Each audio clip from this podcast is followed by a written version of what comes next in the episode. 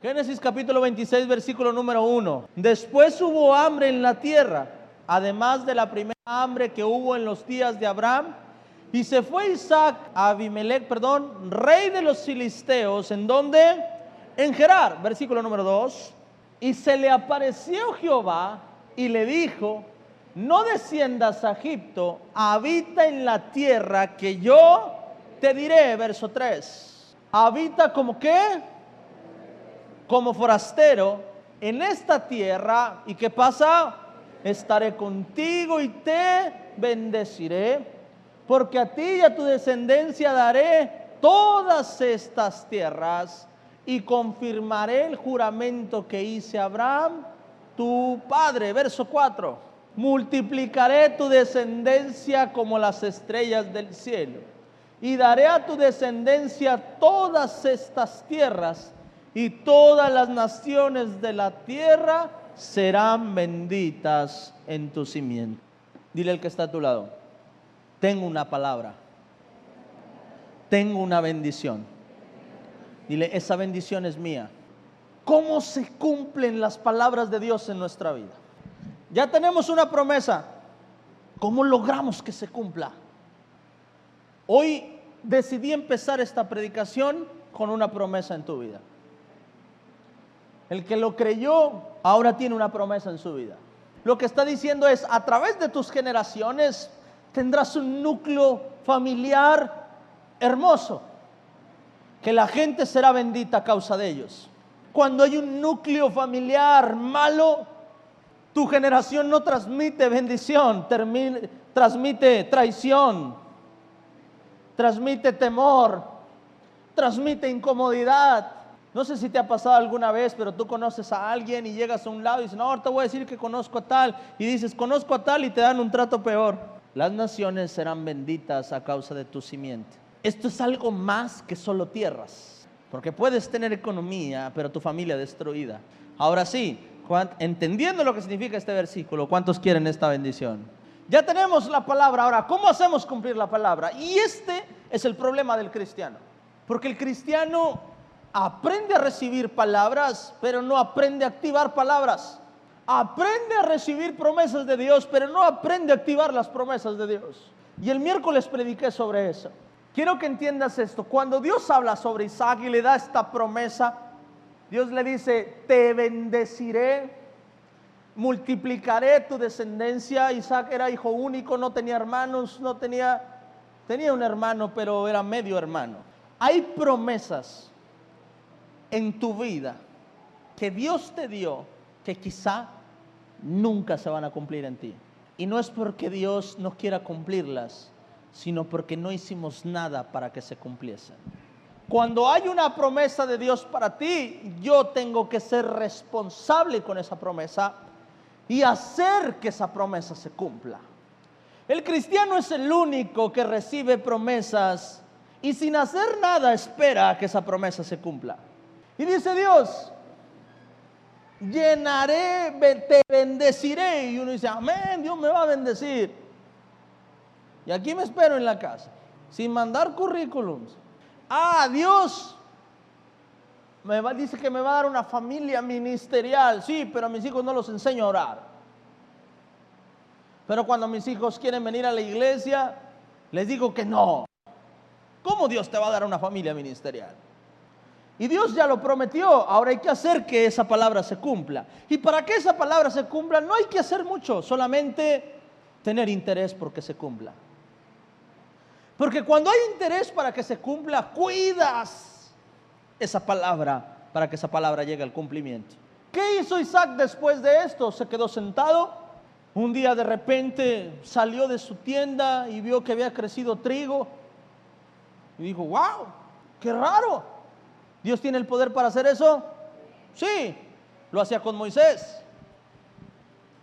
Caía maná. A ellos Dios los trató VIP. Yo a veces Dios le digo, Dios, yo quiero ser como Moisés, quiero ser VIP no sembrar maná y que me caiga maná. No levantar paredes y aún así no tenga frío porque tú levantas una columna de fuego. No tener que comprar ropa, que la ropa se haga grande cuando uno engorda y que uno se haga chica cuando uno... Quiero ese trato VIP que le diste a Moisés. Porque ese fue la Biblia dice que eso, no se preocupaban ni por el calzado. Pero sabemos lo que pasa cuando Dios te da un trato VIP. Y no porque sea malo, sino porque el hombre en su corazón siempre está luchando con lo que Dios quiere hacer y con lo que el enemigo quiere hacer en tu vida. Pero cuando Dios le da esta promesa a Isaac, es importante investigar qué hizo Isaac con esto. Versículo número 11, vamos a ver qué hizo Isaac con esto. Entonces Abimael mandó a todo el pueblo diciendo, el que tocar a este hombre o mujer, de cierto morirá. Versículo número 12, ¿qué hizo? Y sembró Isaac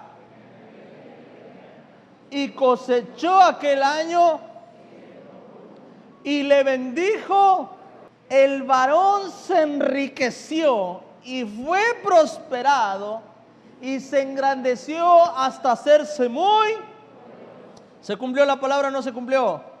Se cumplió la palabra. Pero ¿qué hizo Isaac para que se cumpliera la palabra? Verso 12. Y sembró Isaac. Trabajó la tierra.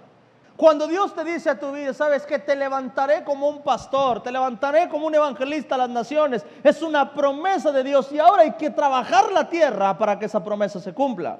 No me voy a quedar a esperar a que esto pase y cuando esto pasa habrá proceso, habrá dolor. Y trabajar la tierra no es fácil, es doloroso. Porque a veces tenemos esa idea loca de que si estamos en Dios todo va a ser fácil. Y sí hay muchas cosas que van a ser fáciles, pero hay otras cosas que Dios no permitirá que sean fáciles. Porque hay cosas que debes aprender. Hay cosas que se deben cumplir en el proceso de que esa promesa llegue a tu vida. ¿Tú crees que el sacrificio de Jesús en la cruz fue fácil? ¿Pero Dios lo pudo haber hecho fácil? Sí. Pero hay cosas en tu vida que no van a suceder de manera fácil. Dios le dice a Isaac, Isaac te bendeciré, serás poderoso, haré una nación grande, serás bendito. Y cuando Dios le da esa palabra a Isaac, lo que hace Isaac, ¿sabes qué fue? No fue esconderse, no, no fue tirarse a la cama, no, no fue ponerse en el sillón a ver Netflix, ¿verdad que no? Lo que hizo Abraham fue, lo que hizo Isaac fue ir y empezar a trabajar la tierra. Cuando hay personas que deciden en su corazón entregarse a Dios, servirle a Dios o buscar a Dios, quiero que sepas una cosa, no va a ser fácil y vas a tener que trabajar la tierra. Porque su palabra dice que tenemos un adversario que nos va a estar haciendo el camino difícil. Que no está anhelando que ganes, está anhelando que pierdas. ¿Conoces este tipo de personas que dicen, si yo perdí, perdemos todos? El enemigo es así, fue destituido de la gloria de Dios y desde que fue destituido de la gloria de Dios, desde ese momento ha luchado y ha peleado para que todos nosotros también salgamos de su gloria. Cuando vio a Adán y a Eva dentro de un huerto, lo primero que hizo a través de una serpiente fue ayudarlos a salir de ese huerto y que estuvieran con él. Y es una lucha intensa todos los días. Vemos a, a Satanás llegando con Jesús diciéndole, tentándolo, pero también después diciéndole, hey, ¿cómo ves a Pedro? Dame oportunidad de tentarlo. Necesitamos saber y reconocer que hay un adversario. Necesitamos saber que hay personas a nuestro alrededor que muchas veces son adversarios, sin que ellos quieran, sin darse cuenta, pero simplemente su visión, su forma de ser o de pensar, se convierten en adversarios al tenerlos tan cerca de nosotros. Cuando Dios le da una promesa a Isaac, lo que Isaac hace automáticamente es salir y trabajar. El cristiano, y voy a tocar un tema que no me gusta tocar y lo toco una vez al año, pero es un ejemplo excelente de lo que voy a enseñar hoy. Pero muchas veces esto, lo, esto pasa económicamente. Hay personas que dicen, Padre, bendíceme. Y están anhelando que Dios les bendiga, pero nunca abren su mano para bendecir a Dios. ¿Y cómo vas a cosechar cuando nunca has sembrado? Estamos comiendo hoy lo que sembramos en el pasado. Estamos careciendo hoy porque no trabajamos la tierra a su tiempo. O estamos en abundancia total porque trabajamos la tierra cuando era el tiempo. Proverbios dice que el hijo sabio cosecha en el tiempo o recibe en el tiempo de la siega. Así dice Proverbios. Dice, el hijo sabio recibe en, el, en la temporada de la siega. Mas el necio carece en el tiempo de la siega, en el tiempo de la cosecha.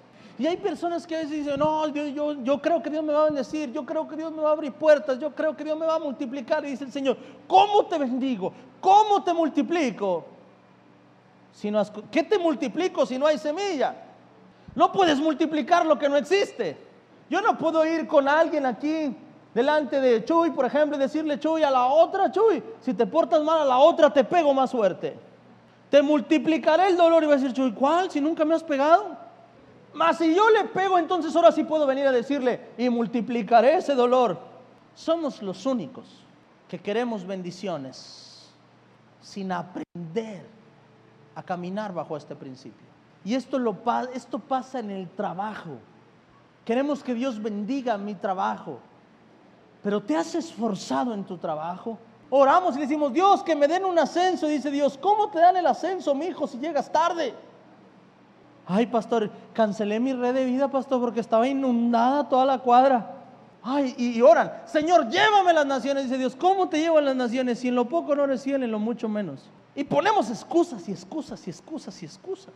Y creemos que la oración va a remediar lo que has hecho mal todo este tiempo. Dios, en su misericordia, Él puede hacer cualquier cosa. Y hay excepciones en las que Dios por su misericordia dice, hijo, a causa de tu padre te bendeciré. No has hecho nada, es más, ni lo mereces, pero a causa de tu padre te bendeciré. O a causa de lo que hiciste en el pasado te bendeciré. O porque bendigo a tus hijos. Pero Isaac no se sentó, Isaac dijo, ah, lo que, no, yo ya con lo que hizo mi padre es suficiente, yo me puedo esperar aquí y alguien vendrá y me dirá, ¿sabes qué? Coseché todo esto, ten. No, ¿Qué hizo? Diga conmigo, sembró, salió, creyó la palabra. Cuando alguien cree la palabra, la activa. ¿Y cómo la activas? Trabajándola, cumpliéndola. Cuando Dios te dice, te sacaré de la depresión, Dios está esperando que actives esa palabra que salgas de tu casa y que tú digas, hoy es un día nuevo para mí, hoy veré las cosas diferentes, hoy Dios me bendecirá, hoy veré la luz, ya no habrá oscuridad, hoy todo será más claro. Cuando Dios ha dicho, te bendeciré, ¿sabes qué está esperando Dios? Que salgas de ahí buscando una nueva oportunidad.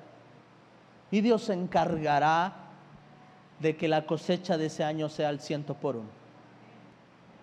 Dios se encargará de que seas enriquecido. Dios se encargará de que seas prosperado. Y Dios se encargará que seas tan engrandecido hasta que llegues a ser muy poderoso. Vas a tener que dejar tus caminos y andar en los míos. El que avanza por los caminos de Dios. A este Dios le dará poder para gobernar. Le dará poder para administrar. Yo nunca creí, escuche esto, nunca pensé que la iglesia construiría casa para Dios. Yo siempre tuve claro que Jehová construiría casa para él. Y el que entiende este principio se mete a esta visión. Pero es algo que yo vi en mi vida y entendí que Dios no te va a dar menos de lo que tú le das que nunca le vas a ganar a Dios. Y entendí que es andar en sus caminos, que cuando Dios te dice por aquí, aunque no veas nada, tienes que seguir por ahí. Aunque te sientas solo en el camino, dice Dios, no guardes rencor contra nadie, porque esto no es algo que le estoy pidiendo a ellos, es algo que te estoy pidiendo a ti. Mm. Que cuando quieres regresar atrás, dice Dios, usted sabe si regresa. usted tiene libre albedrío, el que anda por mis caminos gobernará y el que no, que se quede a esperar. Entendí esta palabra. Si el Señor anda por mis caminos, no camines bajo tu propio pensamiento, no camines bajo tu propia idea, camina bajo mis caminos. Sométete a mi ordenanza. Y entendí que para que las palabras de Dios se cumplan sobre mi vida no puedo esperar. Que sería más fácil que alguien lo haga por mí, claro que sí. Pero no voy a esperar a que otros lo hagan, yo tengo que hacerlo. Pastor, Dios habló a mi vida que yo iba a ser un gran pastor, tienes que empezar a trabajar la tierra. Empieza por ser fiel a tus principios, por ser, por tener valores claros establecidos en tu vida. Y empecemos a trabajar la tierra. ¿Duele? Claro que duele. Pero solamente así se puede dar fruto. Pero solamente así puedes sembrar. Dice, el reino de Dios es como esto. Es como un hombre que sale a sembrar. Para empezar. Dice, y que siembra buena semilla. Y cuando siembra buena semilla en su campo, hay, hay un enemigo o tiene un enemigo. Amén. Y el enemigo siembra cizaña en ese mismo lugar y se va cuando él no se da cuenta. Pero le dicen, vienen sus siervos y le preguntan, y aquí va la parte importante de la parábola. Vienen los, los siervos y le preguntan, hey, Señor, ¿no sembraste buena semilla? Ojo, quiere decir que se puede sembrar semilla buena o semilla mala.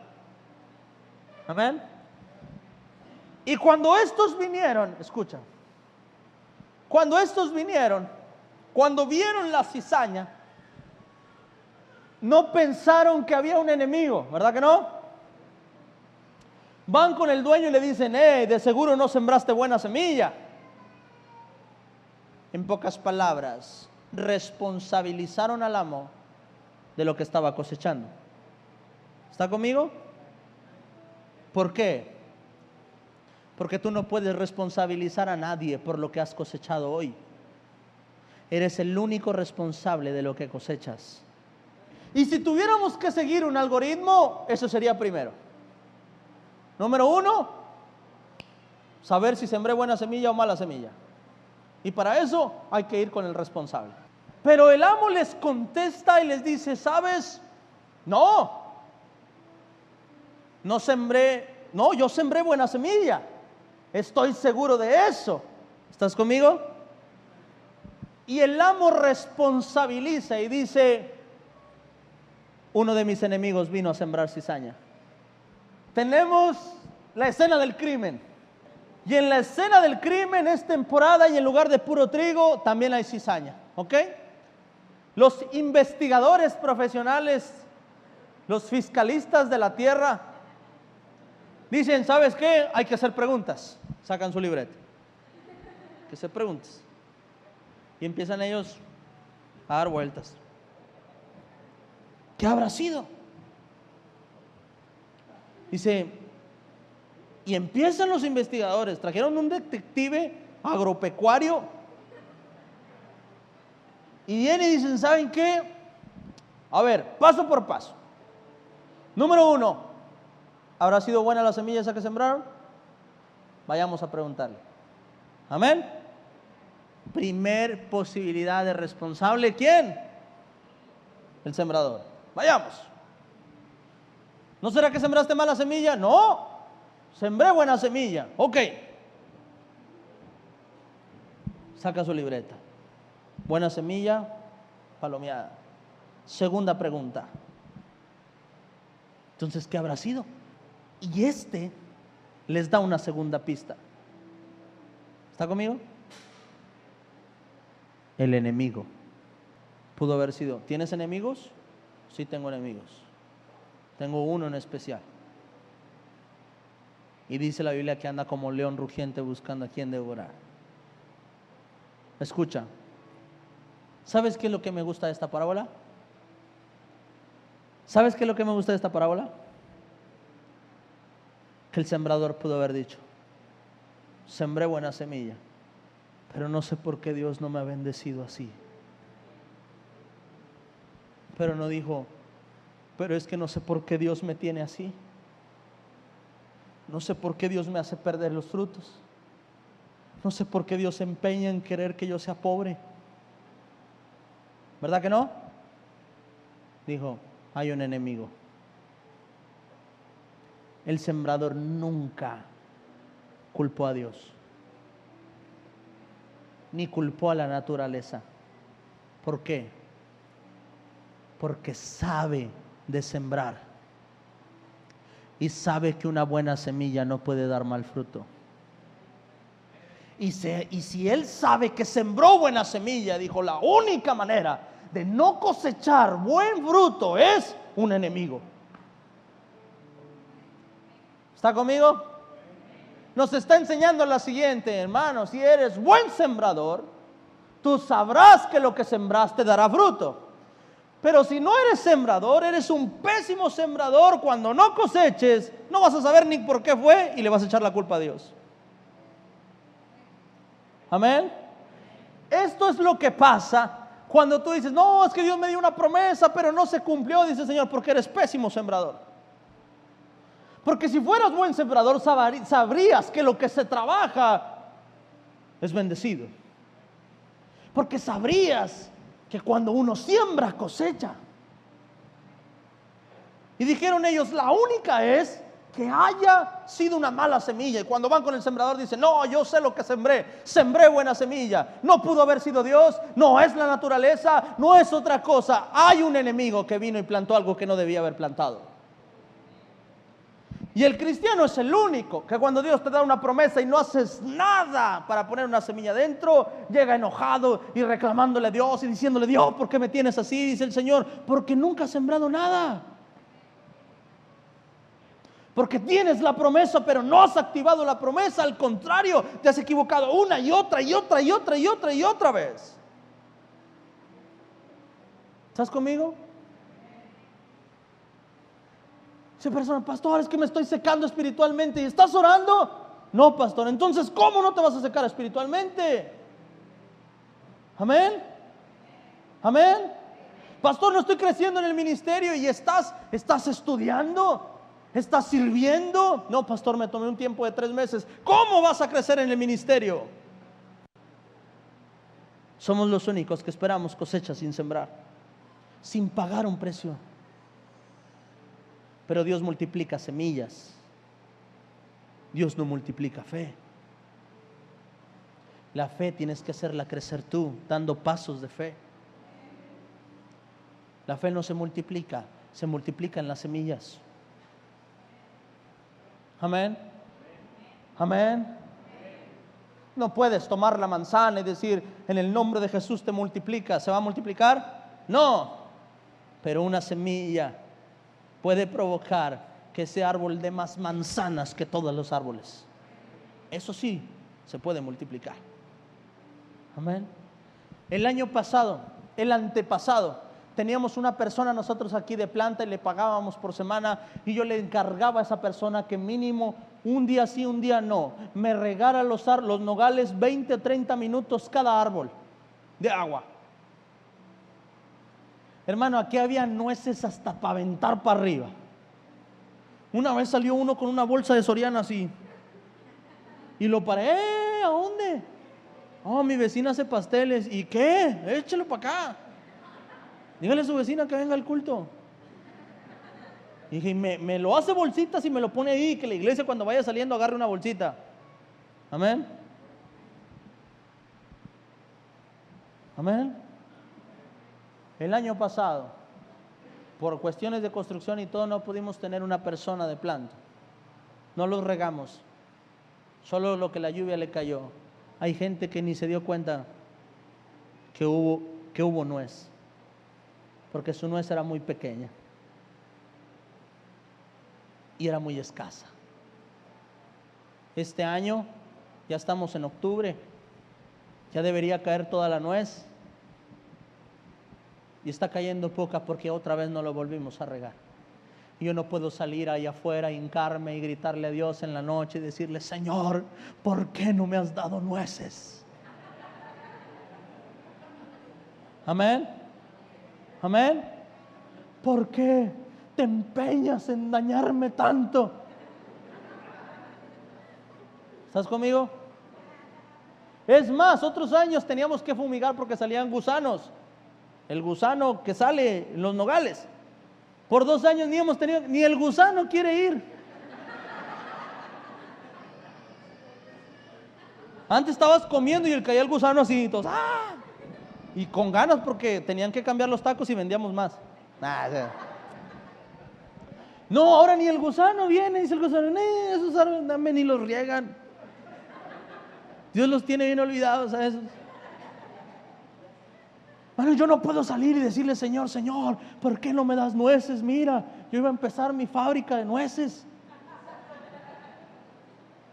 Señor, si tú me hubieras dado nuez, yo estuviera vendiendo por kilo allá afuera y tu casa ya estuviera terminada. Ah, porque a veces somos así. Con Dios, manipuladores. Amén, que yo digo, no, hombre, que la Rosa de Guadalupe no vea esto porque hace un programa. ¿Ya? Salimos, Dios, ¿ves? No me has dado carro, Señor. Y si tú me hubieras dado carro, yo estuviera llevando, te perdí unas 100 almas, ya hubiera llevado a la iglesia. Y yo me imagino, diga conmigo, el pastor se imagina, que Dios así con Jesús y los ángeles, de, oílo, oye este. Ay, mi hijo, te avientas unas que... Sí, Dios, le dimos demasiado sentido del humor a este. ¿Está conmigo? Yo no puedo salir, hay algo que no hice. ¿Y sabes qué no hice? Regar. Un trabajo que me llevaba 20 minutos por día. Amén. No lo metí en mi agenda. 20 minutos al día. Que cuando llegó el tiempo de la cosecha, dice Dios, ¿qué cosecha es mi hijo? Si no hiciste lo que te tocaba hacer. Como en el instituto me enseñaron a cuidar nogales, ya salgo yo. Octubre, veo que no hay nueces. Y dice, oye, pastor, los árboles me dieron nueces. Y yo, sí, quién sabe por qué, yo por dentro. ¿Qué reclamas? ¿Ah? ¿Qué reclamas? Yo no puedo decirle, ¿qué onda Dios? ¿Qué pasó ahí? Se lo dije, Dios detuvo las finanzas estas tres semanas y yo empecé a buscar y dije, Dios, ¿qué es? ¿Qué es, Señor? ¿Qué es? ¿Qué es? Porque sé que esta buena semilla da buen fruto. ¿Por qué no está dando fruto? Dice el Señor, te está saliendo de mis caminos. No es como tú quieras, es como yo quiera. Ya se salió, métase. Te metes apenas y boom, dices, ah, entonces dices, no eres tú, soy yo. Ahora sí aplica, ¿verdad? Amén. Ahora sí aplica la que te dijo tu ex, no eres tú, soy yo. Y puedes ir delante de Dios y decirle, Señor, no eres tú, soy yo, porque sé que la semilla que se planta en ti siempre da buen fruto. Y el sembrador no culpó a nadie, dijo, aquí hay un enemigo, porque estoy seguro que la semilla era buena. Amén. Y el resto es historia. El Señor le dice, su siervo le dice, ¿qué hacemos? Vamos y arrancamos el trigo y le dice, no, deja que el trigo crezca. El Señor le dice, deja que el trigo crezca. Y el miércoles le voy a enseñar por qué dejó que el trigo creciera. ¿Ok? La solución rápida. Pues quiten el trigo. Amén. Pero le dice, no, ya déjalo así. Está creciendo, eh, perdón, quitamos la cizaña.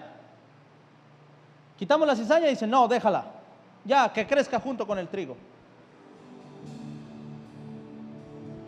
Dios va a multiplicar tu semilla. ¿Por qué estás trabajando? ¿Qué dejaste de trabajar en tu vida? No reclames cosas que no debes reclamar.